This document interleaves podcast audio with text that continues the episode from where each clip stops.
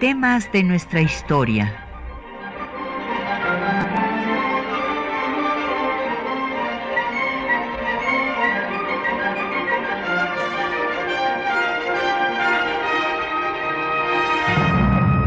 Un espacio que difunde el conocimiento del pasado para comprender nuestro presente.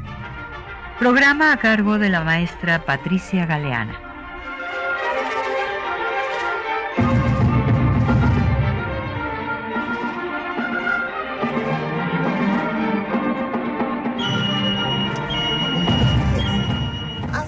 Un siglo, pues se, había ya lanzado para estas fechas la convocatoria para elecciones del Congreso Constituyente, después de que eh, Venustiano Carranza había modificado el plan original de Guadalupe en contra de Huerta, de desconocimiento al usurpador, agregando que eh, al triunfo de la causa constitucionalista se convocaría a elecciones. Y eso fue eh, pues lo que hizo. Y con ese motivo hoy vamos a eh, de- dedicarle el programa al sistema electoral en México, cómo han evolucionado las elecciones desde pues la constitución de Cádiz hasta ese momento en el que se reúne el Congreso que da la constitución que nos rige. Y tenemos el gran gusto de que nos acompañe en cabina aquí en temas de nuestra historia la doctora Refugio González, eh, constitucionalista, es historiadora y constitucionalista, entonces es- tiene todas las eh, especialidades necesarias para hablarnos del tema. Bienvenida, Cuca, qué gusto que estés aquí con nosotros. Muchas gracias, Patricia. Bienvenida. Gracias a ti y a, a tu audiencia y, y de, de estar esta mañana con ustedes. Y bueno, tenemos, como siempre, publicaciones para que ustedes puedan profundizar en los temas que tratamos. Y les vamos a dar eh, la obra eh, que publicamos con el Fondo de Cultura Económica ya hace algunos años y que ya va en varias reediciones, México y sus constituciones.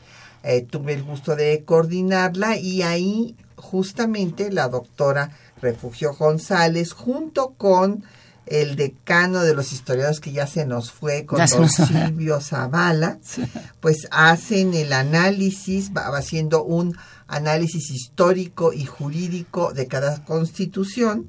Entonces hacen el análisis de la constitución de Cádiz y después sigue el análisis de cada texto constitucional hasta el que nos rige.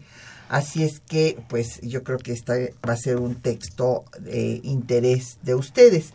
Y para quienes no alcancen México y sus constituciones, también tenemos eh, la publicación de la 26 legislatura, eh, autoría de eh, Daniel Barceló, en donde pues se estudia esta legislatura a la que le toca pues el cuartelazo, eh, aceptar eh, la renuncia eh, de Madero y de Pino Suárez y que algunos de sus miembros justamente van a, des- ser después miembros del constituyente.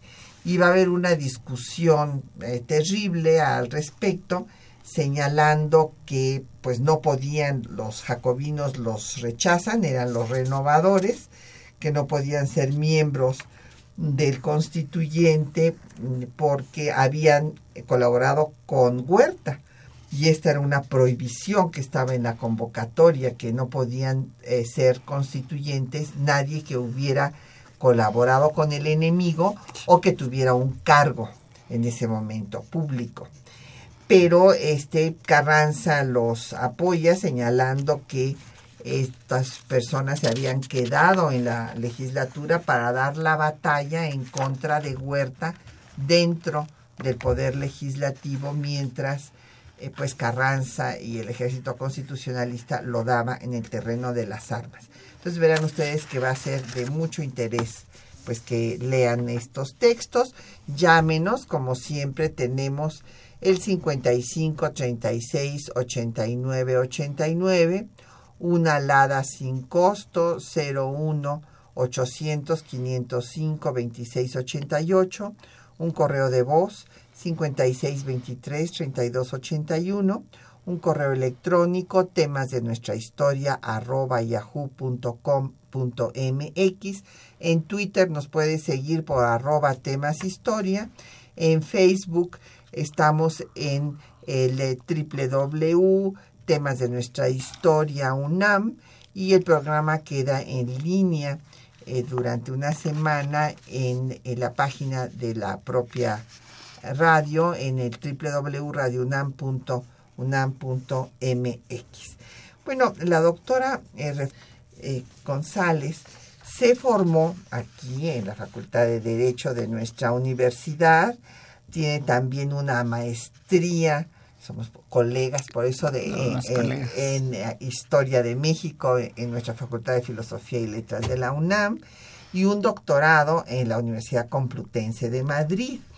Ella, pues, eh, fue investigadora mucho tiempo del Instituto de Investigaciones Jurídicas, actualmente es investigadora de la División de Estudios Jurídicos del CIDE, del Centro de Investigación y Docencia Económica, y es catedrática de Historia del Derecho, eh, teoría jurídica, eh, principios generales de derecho en la facultad, el posgrado de la Facultad de Derecho de nuestra universidad y tiene diversas obras relativas a la historia del derecho y de las instituciones en México. Entonces, bueno, para no abundar, eh, pasamos, al, al, tema. Pues, Cuca, vamos a irnos a, ahora sí que a los orígenes y podríamos irnos hasta la elección de Tlatuani, déjame decirte, porque dicen que a Tlatuani también se le elegía entre el Consejo de Ancianos, ¿verdad? Y este el grupo, digamos, de los guerreros eh, importantes. Pero, pues nos quedamos nada más con la Constitución de Cádiz, que surge, pues como nuestro público tiene presente, a partir de la crisis de la monarquía española, de la intervención francesa de 1808 y entonces pues se fundan esta, se organizan estas juntas y la Junta Suprema Central pues llama a cortes extraordinarias. Esta junta luego nombra a un consejo de regencia y entonces van a tener lugar elecciones en los todo el mundo hispánico, los cuatro virreinatos y las cuatro capitanías, y se iba a elegir un diputado por cada capital de partido. Y en ese sentido, en Nueva España, pues cada ayuntamiento, eh, pues tendría, aquí por ejemplo el de la Ciudad de México, van a elegir a sus representantes, Cabe destacar que esta elección de los representantes pues tuvo tiempo, se, se, llevó su tiempo y las cortes empezaron antes de que llegaran los americanos. así es. Sí, las cortes empezaron antes de que llegaran los americanos porque no era el más grande interés de las cortes que participaran los americanos. No, ciertamente. ciertamente no era la preocupación fundamental. Además hubo muchos tropiezos de este lado del Atlántico. No había habido elecciones nunca. nunca. Nunca, nunca. Ah, fueron las primeras elecciones constitucionales. No había la tradición, no había un registro, se usaron los registros parroquiales, que eran pues, los más confiables que habían, y no quedaba, bueno, había un número muy alto de población analfabeta, entonces había muchas dificultades. Aparte, no estaban del todo satisfechos con el número de diputados que les había tocado. O sea, había dos problemas, los problemas técnicos y los... y además para llegar hasta allá, ¿no? Y luego eh, los problemas reales de, este tipo. Incluso se puede comentar la historia de un autor que yo trabajé, José María Álvarez, que llegó hasta la isla de San Salvador. O sea, fue elegido por Guatemala. Y llegó hasta aquí, nada más, en el Caribe, porque mm, para los americanos era bastante difícil el traslado hasta, hasta la península. La elección efectivamente era indirecta en tercer grado, que va a ser el sistema que predomine pues casi todo el siglo XIX. Mayoritariamente, claro. casi, casi todo el siglo XIX. Parroquia, distrito y provincia. Y provincia. Y provincia. Este tipo de relaciones, de elecciones indirectas, tenía por objeto ir haciendo como un sedazo si uno se imagina parroquia, distrito y provincia, bueno, pues entonces hay unos electores, hay otros electores y hay finalmente los, los electores. No es tan distinto de, de los Estados Unidos de América. Siguen ellos conservando un sistema indirecto, Exactamente. no en tercer grado. Hasta la fecha. Pero siguen hasta la fecha conservando un sistema indirecto. El problema... En eh, dos fases, digamos. Sí, eh, el, el, nuestro, pues dominó hasta el siglo, todo el siglo XIX. Fue motivo de, de conflicto en muchas ocasiones porque o era indirecto en tercer grado, pero general, o era por clases. Porque también en alguna constitución, en las dos constituciones centralistas, se especifica tantos de la clase propietaria, tantos de la clase comerciante, tantos de la clase... Desde Iturbide, que decía... Y desde Iturbide, se me estaba olvidando. tantos clérigos. Tantos artesanos, tantos comerciantes, en fin. Es, es un sistema que, que es dominante. Ahora, es dominante en todos lados. No, no es dominante porque a nosotros se nos haya ocurrido estar eh, más atrasados que todos los demás es un sistema que es el que les parece adecuado y en algunos lugares es muy exitoso. Estados Unidos, insisto, todavía lo tiene. Muy a finales del siglo, no en esta elección, pero sí en la de Madero, hay elección directa. Claro, bueno, elección, eh, todavía Madero es electo indirecto. Indirecto, él. sí él es el que envía, La, su primer acto de gobierno, digamos, es enviar la iniciativa para que ya se haga la elección directa, eh, que es, pues, y con su lema sufragio efectivo y además que no haya reelección. Que no haya reelección. Sufragio efectivo, no reelección. Sí. Pero entonces lo que es muy interesante es lo que nos decía la doctora Refugio González, de que en efecto no había mucho interés allá por los peninsulares de que llegaran los americanos.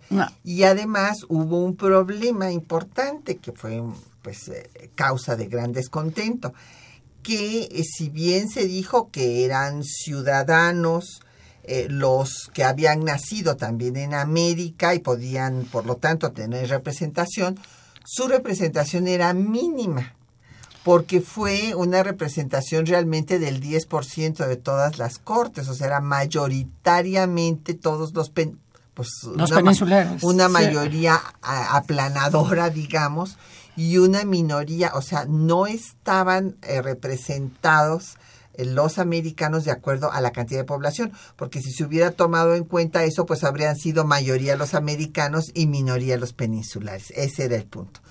Y bueno, desde luego no tenían eh, ciudadanía ni posibilidad de, de, ser representados ni tomados en cuenta los esclavos, puesto que esta constitución, aunque fuera muy liberal la PEPA, conserva la esclavitud. La esclavitud, sí. Y la Inquisición en esta primera parte hasta 1820. Hasta el trienio liberal. Eh, es cuando la quitan la, Inquisición. Entonces, este fue un tema a discutir y bueno, pues allá entre los representantes de Nueva España destacó Miguel Ramos Arispe mencionando la importancia que tenía el que hubiera una ah, pues libertad, una autonomía en pues reinos tan distantes como eran los de América. Sí, la idea sobre todo de Ramos Arispe, y no, no es el único, pero es el que la manifiesta con mayor pulcritud y con mayor visión, era sobre la base de un federalismo, o sea, de un sistema federal, hacer una especie de Commonwealth, o sea, admitir que las distancias son tan tremendas que se demoran muchísimo los barcos en ir y venir. Y entonces hacer más virreinatos cabeza de aquí en América para que haya una representación un poco más proporcionada. No es el único que lo dice, insisto, no es el único que le dice. desde el conde de Aranda viene la idea de, desde todas las corrientes arbitristas, viene la idea de hacer un sistema más representativo y donde esos inmensos territorios tuvieran una cabeza política que los representara. Eh, esto no gustaba en, en eh, eh, las Cortes de Cádiz, donde tú señalaste ahorita el problema de la esclavitud, pero hay uno muy grande también, castas. Sí, claro.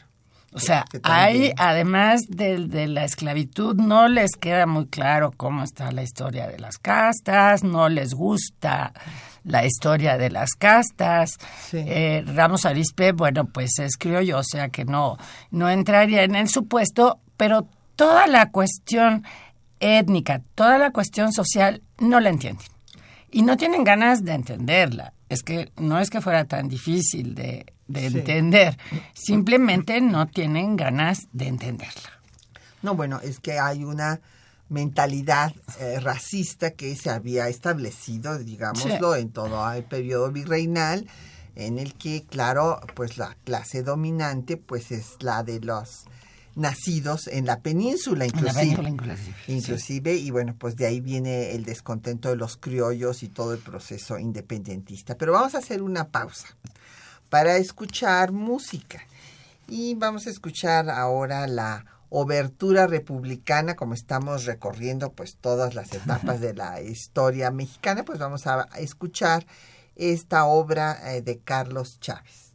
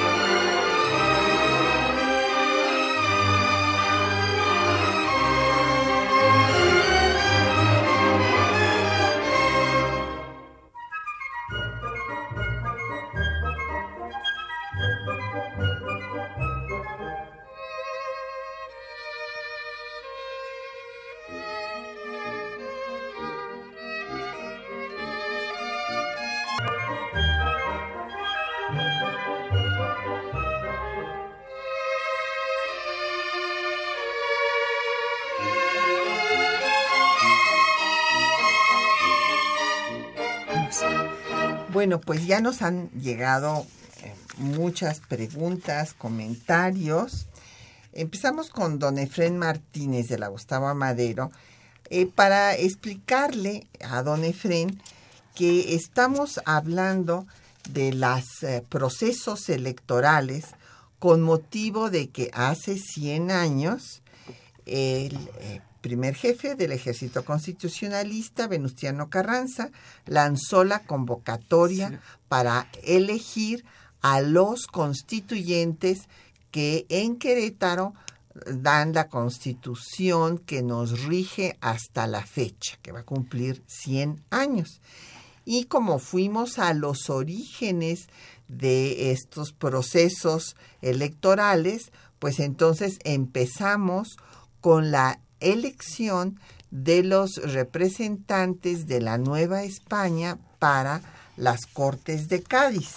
Eh, hay que recordar que estas Cortes españolas se formaron, como habíamos explicado, a partir de la crisis española, de la intervención francesa a España y que dieron pues la constitución, la primera constitución a España, pero esa constitución española también estuvo vigente aquí en México, por eso es importante tenerla como antecedente, porque inclusive la Plaza de la Constitución, pues se llama Plaza de, la Constitución por la Constitución, por la PEPA, como le dicen los españoles, que es la Constitución Española de Cádiz de 1812.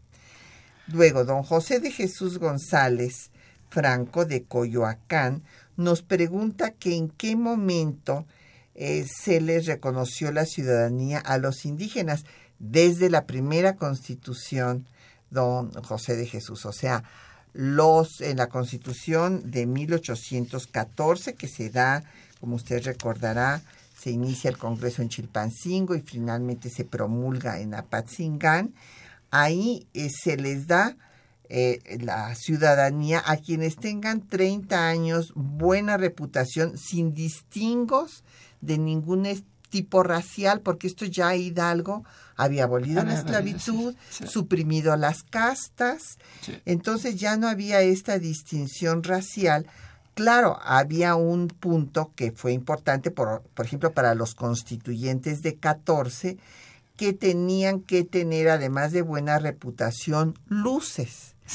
Y aquí es donde, eh, pues sí, era un problema para las comunidades indígenas y no solo para las comunidades indígenas. Déjenme decirles que don Hermenegildo Galeana quedó muy sentido porque siendo pues uno de los brazos derechos de, de Morelos y, con el que había iniciado la lucha y demás, pues resulta que a Galeana no lo meten al Congreso Constituyente porque don Hermenegildo no sabía leer como la mayor parte, de, las, de, las, personas. Pero sí quiero decir que no había un distingo racial, pero sí en este caso el de que tuvieran conocimientos de, de las letras, pues. Don José Guadalupe Medina de Nezahualcóyotl dice que si fueron a través de voto secreto, no, era a mano alzada. Por ejemplo, este en el para el constituyente de 14, pues levantaban la mano y así fue como fueron electos Bustamante, que representaba a Oaxaca, y este eh, Herrera que representó a Tecpan, que, fue el, Herrera fue de hecho el, el bueno el, electo propiamente dicho porque el otro ya venía electo exactamente pero ese fue Herrera allí a mano, a mano alzada, sin este ningún voto secreto. Don, eso se va a establecer después. Don Alberto Huesca de la Benito Juárez pregunta que si la invitada es constituyente. Don Alberto, es constitucionalista. Esto quiere decir que se especializa en historia constitucional. Sí, eh, no, don Alberto, no soy constituyente, no participo en el proceso más que como mexicana y como lectora, pero lo que he hecho muchos años es estudiar las constituciones desde distintas perspectivas. Doña Elizabeth Solórzano, de Catepec, dice que se, bueno, que quiere que este, se expliquen los términos porfirista, porfiriano y porfiriato. Bueno, mire usted. El régimen, este, el porfirismo, ese fue el nombre que le dio José C. a, a la obra que va a escribir en torno al régimen de Porfirio Díaz, va a hablar de porfirismo. Y el término eh, porfiriato, ese lo va a acuñar Daniel Cosío Villegas. A José C. no le gustaba porque decía que eh, tenía un dejo despectivo y que entonces se le daba y que no era lo mismo el primer periodo de Porfirio Díaz que los periodos posteriores y por eso él no estaba de acuerdo. Ahora, cuando hablamos de que alguien es porfirista, quiere decir que es partidario de don Porfirio. Cuando hablamos de la época porfiriana, bueno, pues es esa etapa de nuestra historia. Entonces, pues esa sería la, las respuestas. Y este don Enrique Anaya Torres le agradecemos sus comentarios, lo mismo que a Arzadevi por Twitter, muchas gracias, y a José Alfredo Cid también por Twitter. Bueno, entonces ahora nos acercamos pues ya al, al tema de, eh, dijo la doctora Refugio González, que todos pues habían sido en el siglo XIX elecciones indirectas. Indirectas y además por clases a veces.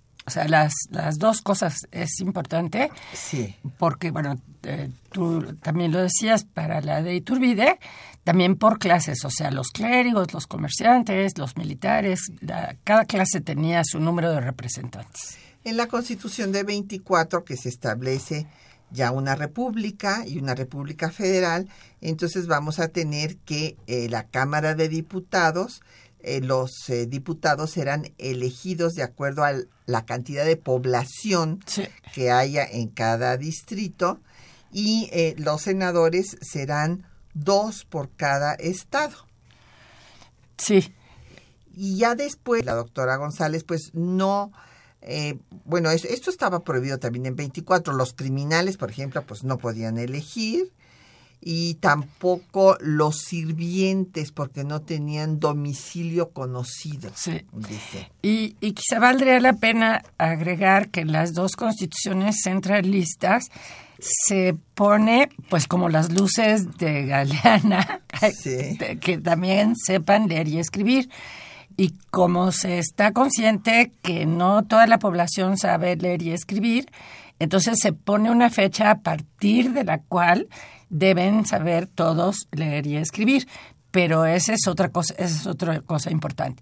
Y una por la que han sido muy criticadas esas dos constituciones es porque hay que tener una renta determinada para poder eh, ser electo. Yo no me acuerdo exactamente la renta, pero la renta es muy restrictiva, o sea, hace que sea más reducido el grupo de los que puedan ser electos. Claro, pues, los que tienen recursos. Los que eh, tienen recursos. En, pocas palabras. En pocas palabras. Y esta misma característica la va a poner Maximiliano. Sí, en la ley electoral solo podrán votar los que sepan leer y que paguen impuestos de 20 pesos al año.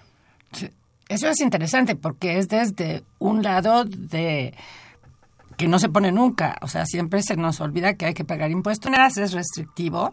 Lo destacaría mucho porque es proactivo también. Ah, diríamos ahora. Exacto. Proactivo. Claro.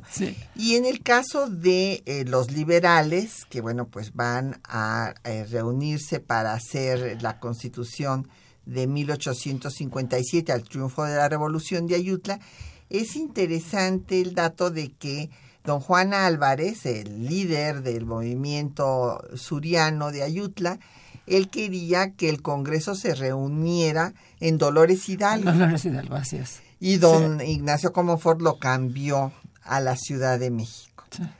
Pero ahí, pues otra vez, eh, es elección indirecta, se llega a discutir, sí se discute, la posibilidad de que hubiera elección directa, pero finalmente gana otra vez la indirecta.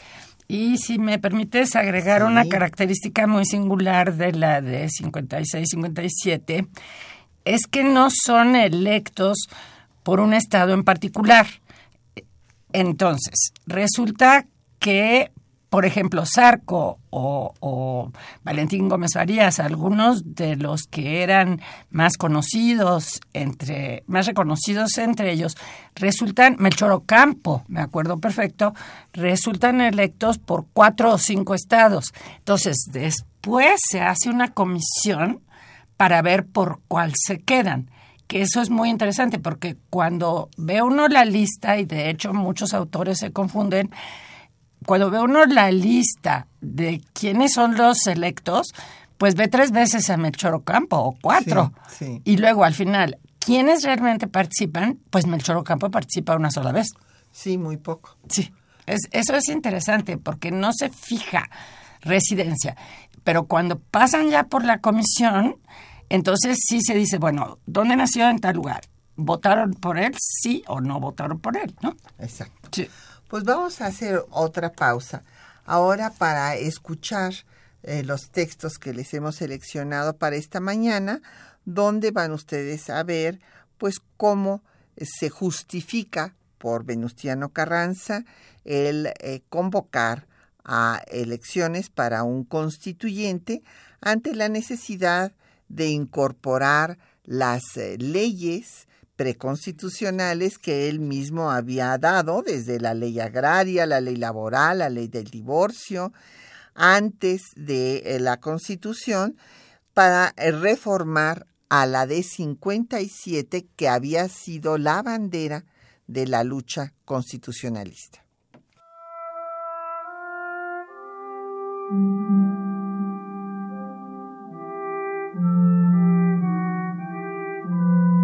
El 15 de septiembre de 1916, el primer jefe, Venustiano Carranza, lanzó un decreto en el que justificaba la convocatoria para la elección de los diputados que conformarían el próximo Congreso Constituyente.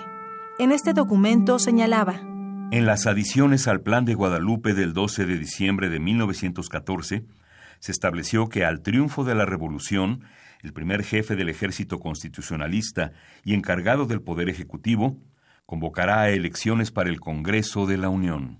La primera jefatura ha tenido siempre el propósito de cumplir con toda honradez y eficacia el programa revolucionario, y al efecto ha expedido disposiciones encaminadas a preparar el establecimiento de aquellas instituciones que hagan posible y fácil el gobierno del pueblo, y que aseguren la situación económica de las clases proletarias, así como también ha dispuesto que se proyecten las leyes relativas a las reformas políticas que deben asegurar la verdadera aplicación de la Constitución de la República y la efectividad y pleno goce de los derechos de todos los habitantes. Si las reformas, se correría seguramente el riesgo de que la Constitución de 1857, a pesar de la bondad indiscutible de los principios en que descansa y del alto ideal que aspira, continuará siendo inadecuada para la satisfacción de las necesidades públicas y muy propicia para volver a entronizar otra tiranía igual o parecida a las que con demasiada frecuencia ha tenido el país. Es seguro que los enemigos de la revolución, que son los enemigos de la nación, no quedarían conformes con que el gobierno que se establezca se rigiera por las reformas que ha expedido o expidiere esta primera jefatura. Y para salvar este escollo, se hace indispensable buscar un medio que no mantenga indefinidamente la situación extraordinaria en que se encuentra el país. El único medio de alcanzar los fines es un Congreso constituyente, por cuyo conducto la nación entera exprese de manera indubitable su soberana voluntad. Los enemigos de la revolución de seguro recurrirán a la mentira y, a falta de pretexto plausible, tratarán de conmover a la opinión pública indicando el peligro de tocar a la Constitución de 1857, consagrada con el cariño del pueblo en la lucha y sufrimiento de muchos años, como el símbolo de su soberanía y el baluarte de sus libertades, por lo que no está por demás prevenir el ataque al aclarar que no se trata de fundar un gobierno absoluto, que se respetará la forma de gobierno establecida, reconociendo de la manera más categórica que la soberanía de la nación reside en el pueblo, que el gobierno, tanto nacional como de los estados, seguirá dividido para su ejercicio en tres poderes, los que serán verdaderamente independientes, y que se respetará escrupulosamente el espíritu liberal de la Constitución, a la que sólo se quiere purgar de los defectos que tiene, ya por la obscuridad o contradicción de algunos de sus preceptos, o por las reformas que con el deliberado propósito de desnaturalizar su espíritu original y democrático se le hicieron durante las dictaduras pasadas. Cuatro días más tarde se publicó la convocatoria al Congreso Constituyente en la que se establecía lo siguiente. Artículo primero. Se convoca al pueblo mexicano a elecciones de diputados al Congreso Constituyente, el que deberá reunirse en la ciudad de Querétaro y quedar instalado el primero de diciembre del corriente año. Artículo segundo. La elección para diputados será directa y se verificará el domingo 22 del próximo octubre. Artículo tercero. Servirán de base para la elección de diputados el censo de 1910 y la división territorial que se hizo para las elecciones de diputados y senadores al Congreso de la Unión en el año de 1913, teniéndose como cabecera de cada distrito electoral la misma que entonces fue designada con ese objeto. Artículo cuarto. Los gobernadores de los estados, sus secretarios, los presidentes municipales y demás individuos que ejerzan autoridad no podrán ser electos en los lugares sujetos a su jurisdicción. Artículo duodécimo. Luego que el Congreso Constituyente hubiere concluido sus labores, firmará la Constitución reformada y citará a sesión solemne para que en ella sus miembros protesten cumplirla fiel y patrióticamente. Artículo décimo tercero. Acto continuo. El Congreso citará al ciudadano primer jefe del ejército constitucionalista a protestar en sesión solemne cumplir leal y patrióticamente la Constitución reformada. Artículo decimoquinto. Los diputados al Congreso Constituyente percibirán durante el tiempo de sus funciones la cantidad de 60 pesos diarios. El primero de diciembre se inauguró el Congreso Constituyente en el Teatro Iturbide, que sesionó de manera ininterrumpida durante 62 días con 66 sesiones.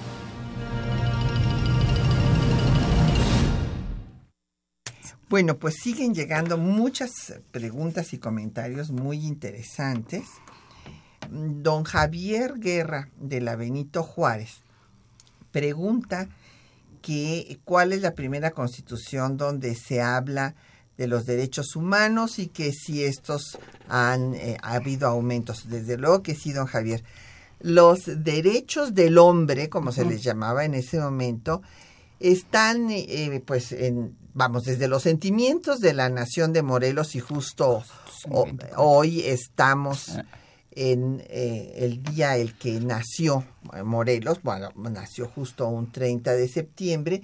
Y si nos vamos a Hidalgo, bueno, pues Hidalgo habla ya de, los derechos que, entre otros, el tema de la libertad, que no puede, que es eh, contrario a los derechos elementales del arquitecto de la naturaleza, como le llega a llamar a Dios, le ha dado a los hombres los derechos naturales que son el que no vivan como esclavos. Por lo tanto, entonces no se les llamaba derechos humanos, pero hay esta idea y desde luego en el acta constitutiva de la Federación, que es el documento previo a la Constitución de 1824, se menciona que se incorpora, o sea, se garantizarán pues los derechos del hombre.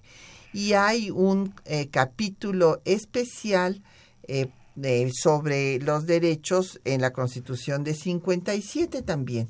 Entonces, y en la de 17, pues obviamente, y además hay una eh, novedad, además de los derechos del individuo, ahí se incorporan los derechos de los grupos sociales, de trabajadores y de campesinos. Y sí, claro que han ido aumentando. Justo la última reforma constitucional al artículo primero hace que los derechos humanos eh, sean progresivos y que es un antes y un después en el sistema eh, jurídico mexicano, y también en procesos judiciales, porque siempre se tendrá que actuar pro persona y los derechos tienen que ir aumentando.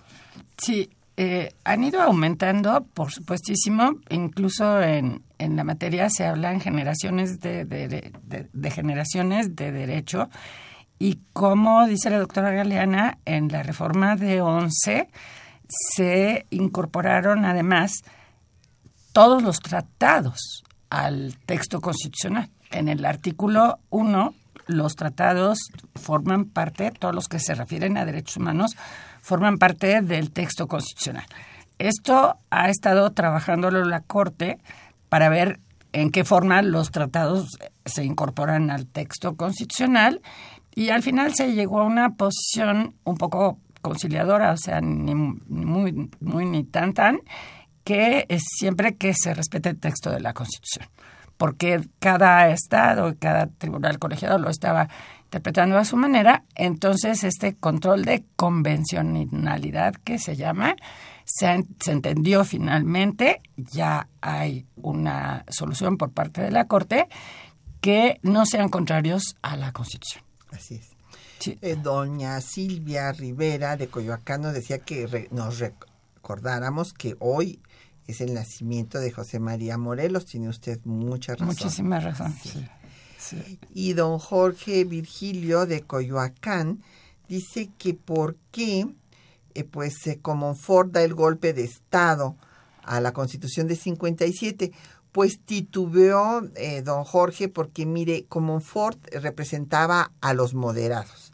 Inclusive eh, Ocampo renuncia, tiene un texto muy interesante que se llama Mis 15 días de ministro, renuncia porque en el gobierno de Juan Álvarez, cuando gana la revolución de Ayutla en contra de Santana, pues resulta que Comonfort quiere y que se invite a clérigos y a militares. Y entonces Ocampo dice, pues no hicimos para esto la, la, revolución, para ahora darles el poder a los que apoyaron a Santana, pues de ninguna manera.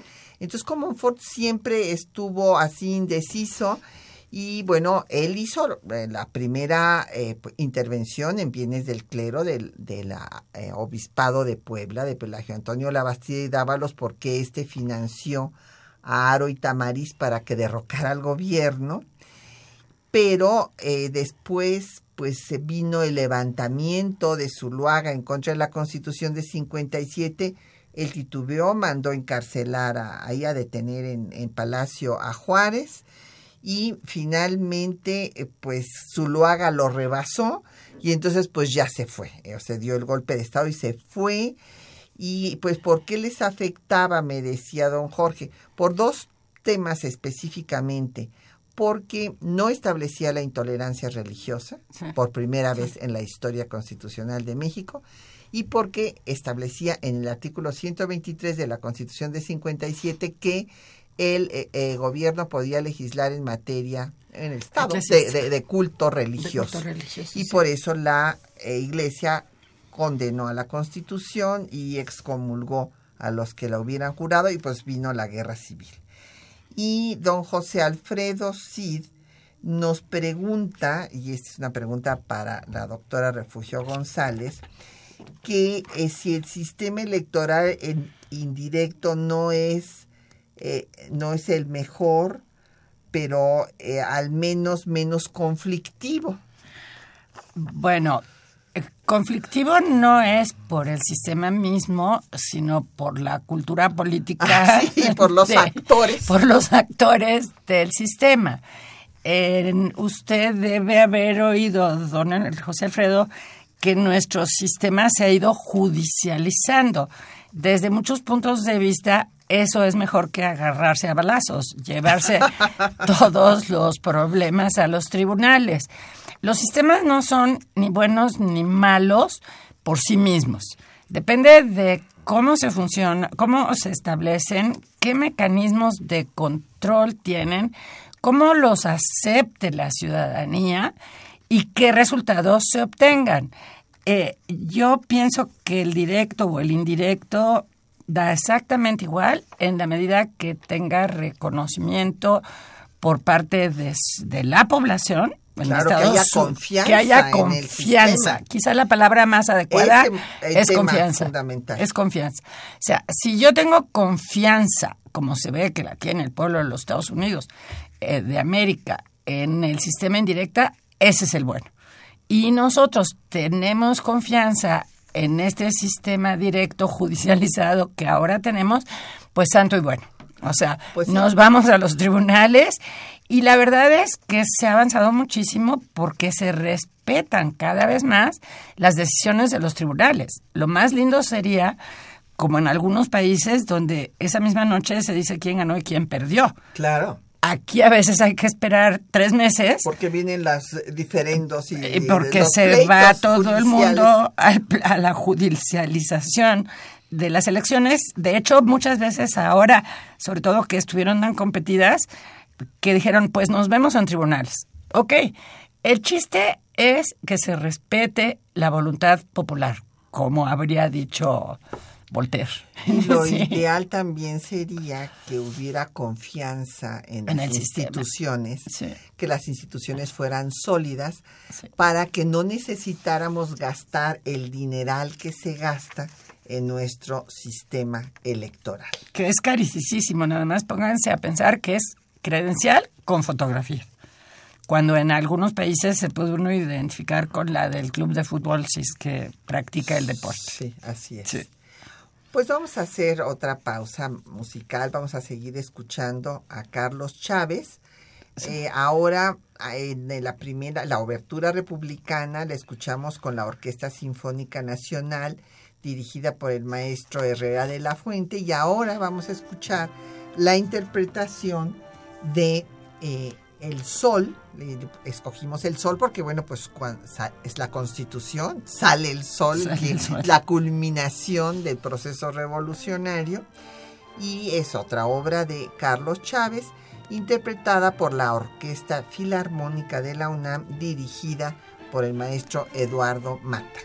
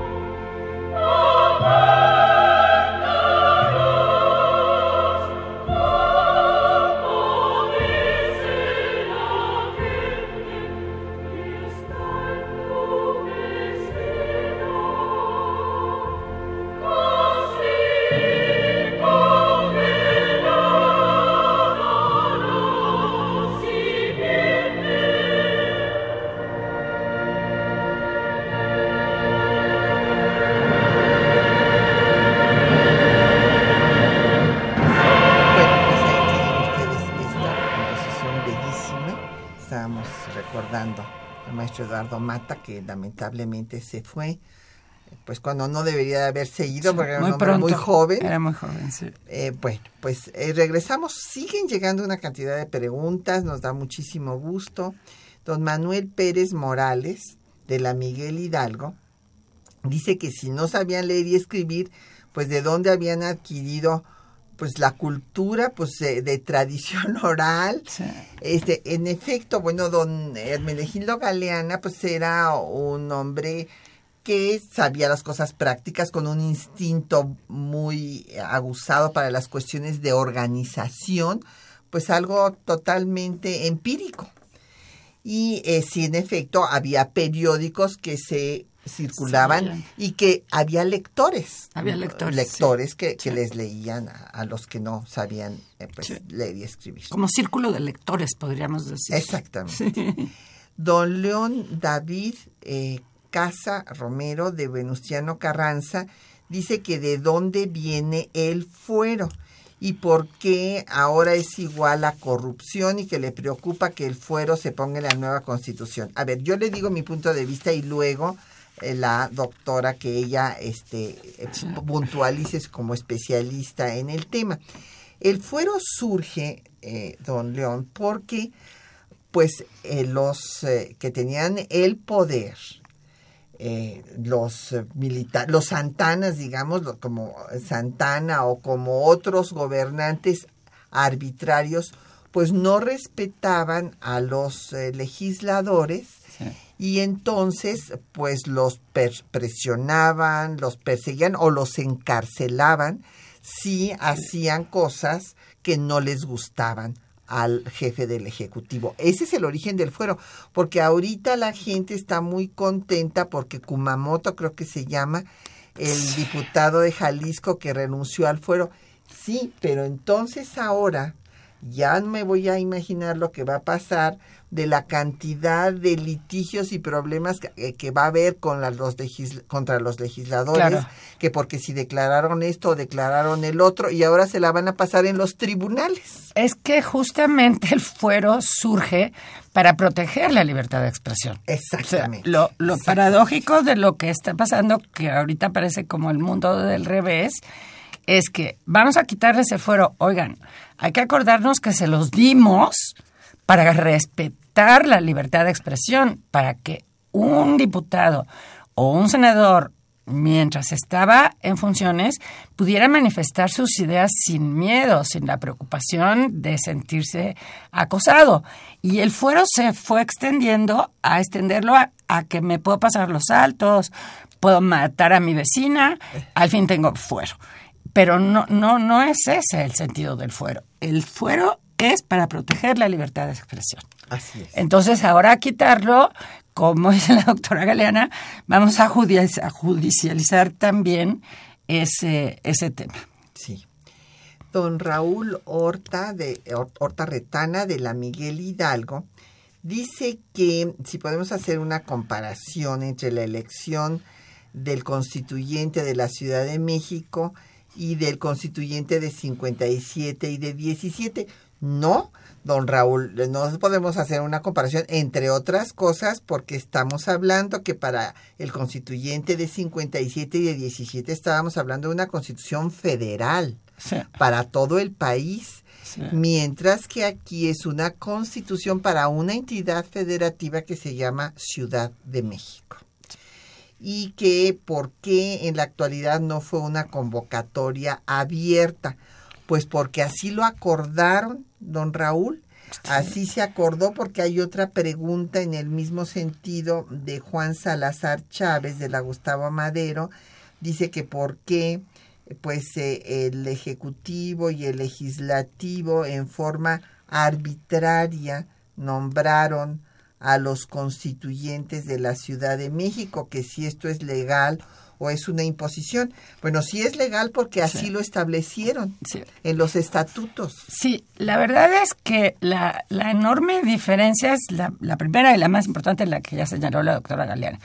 Es una constitución para una entidad nueva que se llama Ciudad de México y es acordada entre las partes no es el producto de una revolución como fue 50, la revolución de Ayutla o como fue la revolución mexicana.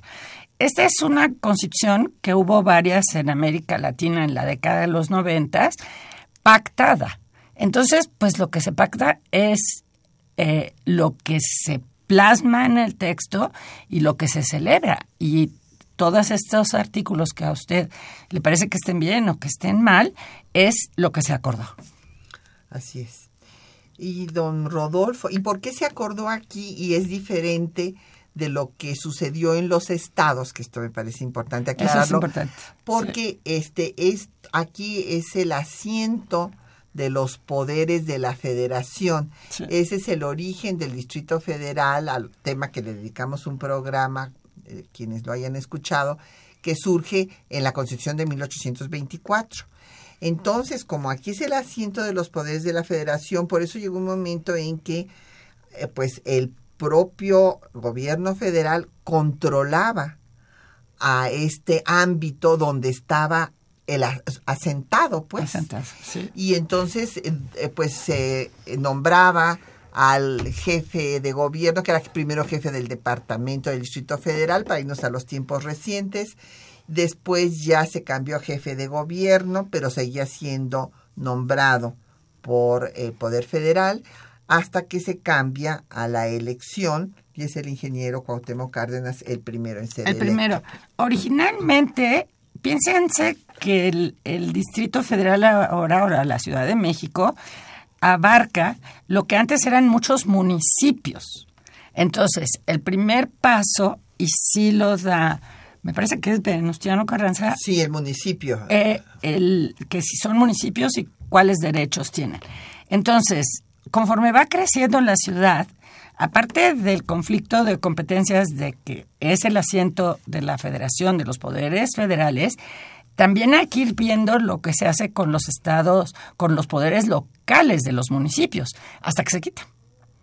Hasta que se quitan. Y entonces se vuelven. Obregón, Obregón los quita. Calles, ¿no? Eh, ah, bueno, en 28, sí, en 28. Es 28. Obregón empieza, el, Obregón empieza el proceso. Sí. Y lo culmina. Y lo culmina a calles. ¿Por qué? Porque sigue creciendo, sigue creciendo la ciudad y estorba. Exactamente. Sí. Y entonces por eso el proceso aquí es distinto al de los estados de, la, de la República. Don eh, Rodolfo Ramírez de la Benito Juárez dice que en los trabajos de la nueva constitución de la Ciudad de México los ciudadanos nos sentimos poco representados y que se, le pregunta a la doctora Refugio González si sabe de algún constitucionalista que esté colaborando formalmente en los trabajos de la nueva constitución. Sí, sí, hay muchos constitucionalistas. Hay, hay muchos colegas que están eh, participando que yo misma, como al principio dije, no, no estoy participando. Está participando Ana Laura Magaloni, que es... Eh, eh, la ex ministra Olga Sánchez Cordero. La ex ministra Olga Sánchez Cordero. Hay, hay distintos constitucionalistas, hay muchos, no solo constitucionalistas, sino politólogos que están participando. No, no es una constitución que carezca de conocedores, de expertos. Y además, tampoco las otras constituciones estuvieron eh, conformadas, su, su cuerpo que las elaboró, solo por abogados o por constitucionalistas. Siempre hay de todo. Claro. Siempre hay de todo. Militares, militares, médicos, personas de diferentes oficios. Sí, igual que ahora, pero sí hay constitucionalistas, claro que los hay. Y bueno, ya casi se nos acabó el, eh, el tiempo, pero a mí me gustaría que la doctora nos diera algún eh, comentario sobre estas este, elecciones del constituyente de 17. Estas elecciones del constituyente de 17, bueno, ya en primera causaron este problema que señaló la doctora Galeana de si se iba a aceptar a los que habían participado con Huerta, aunque muchos de ellos habían estado presos justamente por los ideales de la revolución. Y por oponérsele. Y por oponérsele a, a Victoriano Huerta. Pero después causó un problema bastante severo que solo se fue acallando con el tiempo. Los constitucionalistas de la época estuvieron muy en contra porque entendieron pues lo que estamos diciendo ahorita también de la constitución de actual que se está realizando, que no representaba a todos. Exacto. Entonces, Tena Ramírez, con muy buen juicio, hacia los años 40, en 1940, o algo así, porque hubo mucha crítica, hay una revolución en 16, 14, 17, que hace que parte de la clase jurista se vaya a Estados Unidos y entonces dicen es una constitución ilegítima. Y Tena Ramírez, en los años 40, o sea, ya pasaron bastantes años, ya se aquietaron, el país está eh, pacificado, dice, da igual, porque la legitimidad viene de su eficacia y es la cabeza de nuestro sistema. Entonces, en la medida que la Constitución se sostuvo y sigue siendo con todos los tropiezos que tenemos y, que luego tenemos así como pedazos enteros cercenados de la vigencia de la Constitución, pues es la cabeza de nuestro sistema desde entonces y estamos por conmemorar 100 años de ese hecho. Pues ha sido un gran gusto tener a la doctora Refugio González hoy aquí. Gracias, Pati, a ti y a tu auditorio. Muchísimas gracias y agradecemos a nuestros compañeros que hacen posible el programa, Juan Stack y María Sandoval en la lectura de los textos, en, el control de audio Socorro Montes, en la producción Quetzalín Becerril, en los teléfonos Linda Franco y Jacqueline Santos, con el apoyo de don Felipe Guerra y Patricia Galeana se despide hasta dentro de ocho días.